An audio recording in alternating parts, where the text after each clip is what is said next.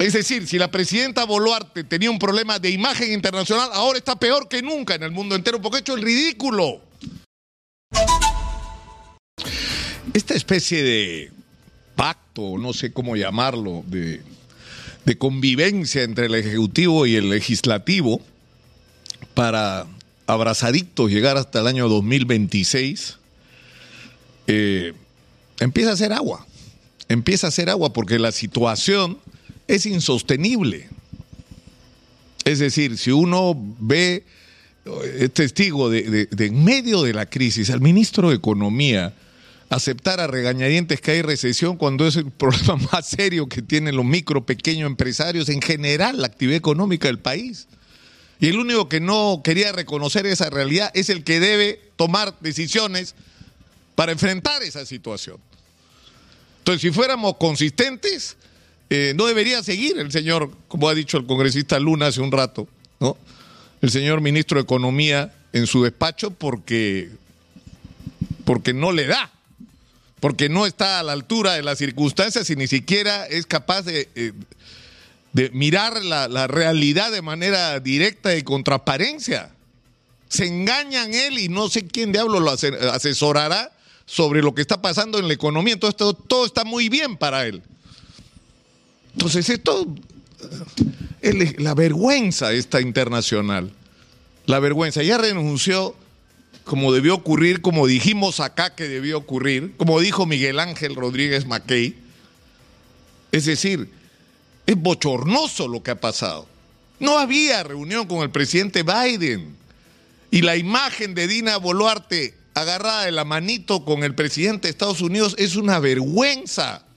Y ese desesperado gesto para tratar de calmar un poco los ánimos de todo el país, porque nos mintieron y le mintieron al Congreso. No había reunión pactada con Joe Biden. Eso es mentira. Pero ¿Quién está detrás de esto? O sea, yo creo que el embajador Mesa Cuadra, que ha tenido el coraje también de renunciar a la, a la embajada en, Washington, a la representación del Perú en Washington, y la renuncia de la, de la canciller, eh, en realidad eh, es eh, como cortar por el eslabón más débil. ¿Quién tomó la decisión?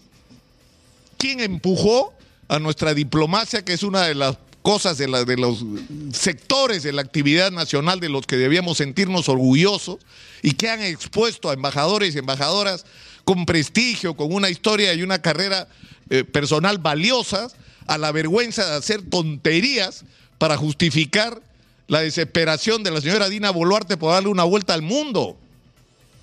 Sobre la base, además, de viajar violando la Constitución porque la Constitución sigue diciendo que la presidenta de la República o el presidente no puede viajar si no queda en su reemplazo vicepresidente. Entonces no hay vicepresidente, no puede viajar, están pisoteando la Constitución.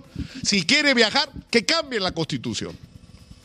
Si son tan amigos con los señores congresistas y las señoras congresistas, que voten en dos legislaturas como pudieron hacerlo.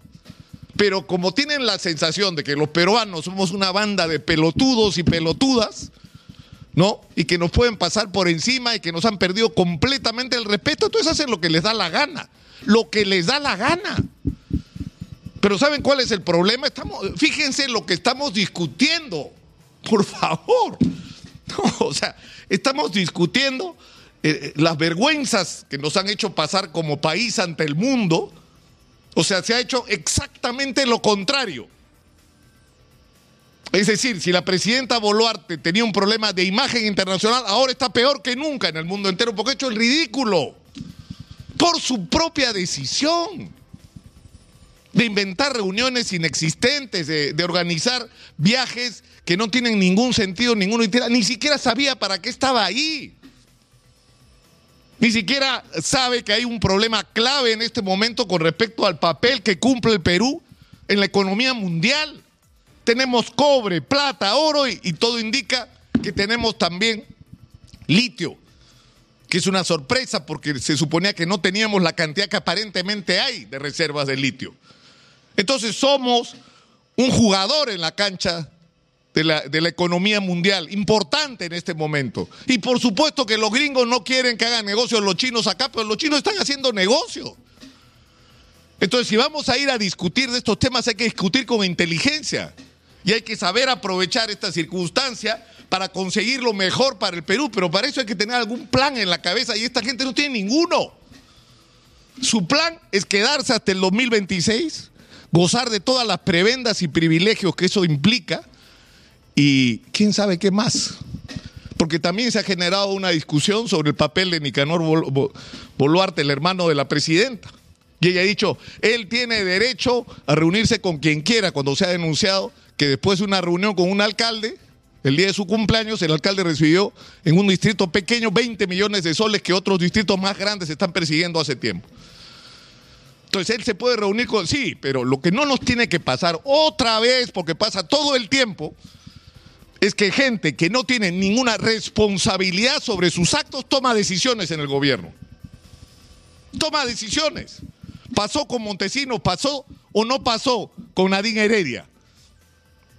Es decir, de gente que no ha sido elegida para nada, está tomando decisiones. Eso no puede ser. Todo aquel que tenga, toma decisiones. Si la señora Boluarte respeta tanto a su hermano, que sea ministro, que asuma un cargo y que asuma la responsabilidad de sus decisiones. Pero yo, sinceramente, a mí me parece eh, lamentable que estemos discutiendo esto y no estemos discutiendo los problemas del país el agobio por la inseguridad, la crisis económica, la inminencia de un fenómeno del niño que puede agravar la situación ya complicada que pasan no solo los micro y pequeños empresarios, sino todos los sectores de la economía. Deberíamos estar discutiendo cómo vamos a aprovechar las oportunidades extraordinarias que nos está dando la vida. ¿Cómo vamos a hacer para enfrentar todos juntos el fenómeno del niño y resistir el embate de la naturaleza para seguir construyendo un país pero si ni siquiera piensan en el país que quieren construir, porque no les importa. No les importa que las encuestas digan que más del 80% de los ciudadanos no quieren, el 84%, el 90% desprecia al Congreso. Y no les llega esa información, no les importa. No les importa, no les interesa, no nos respetan. Ahora, ¿cuál es el problema? Que nosotros no nos hacemos respetar. Ese es el problema. Acá ya la discusión, y lo voy a repetir hasta el cansancio, no es que hay que tiene que hacer esto, no, no hay nada bueno que podamos esperar ni del gobierno ni del Congreso de la República. Hay que prepararse para nuevas elecciones, para que no se repitan los errores que se han cometido en el pasado.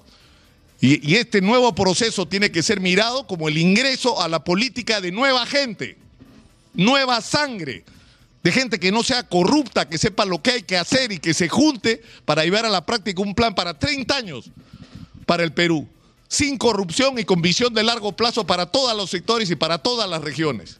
Pero para eso necesitamos una vez más que la gente que sabe lo que hay que hacer se decida hacer política de una vez por todas, porque si no vamos a seguir teniendo más de esto y peor.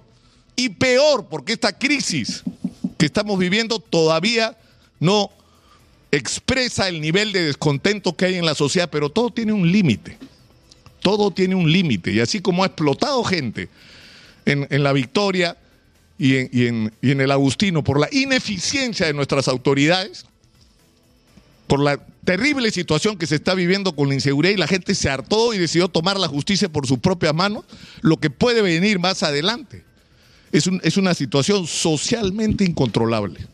La única manera de salir de esto es mostrar a la gente que esto puede cambiar, que esto puede ser distinto y que ese cambio, citando a mi ley, no lo pueden hacer los de siempre. Los que nos han puesto como estamos no son los que van a cambiar las cosas en el Perú, porque le vamos a pedir algo nuevo a los que han hecho lo mismo todos estos años. No tiene sentido. Ya sabemos lo que nos espera con ellos y ya llegó la hora de las decisiones. Señora, señor, usted que me ve. ¿Ah? profesionales, catedráticos universitarios, líderes empresariales, gremios de todo tipo, sindicales, agrupaciones de agricultores. Ya llegó la hora. Esta es la hora de que la gente que está construyendo el país pase a tomar las decisiones políticas de lo que debe hacerse y lo que no debe hacerse en el Perú. Nada más por hoy. Soy Nicolás Lúcar, esto es Hablemos Claro, estamos en Exitosa, la voz que integra al Perú, 95.5 de la FM en Lima, acuérdense que estamos en el canal 34 de Movistar.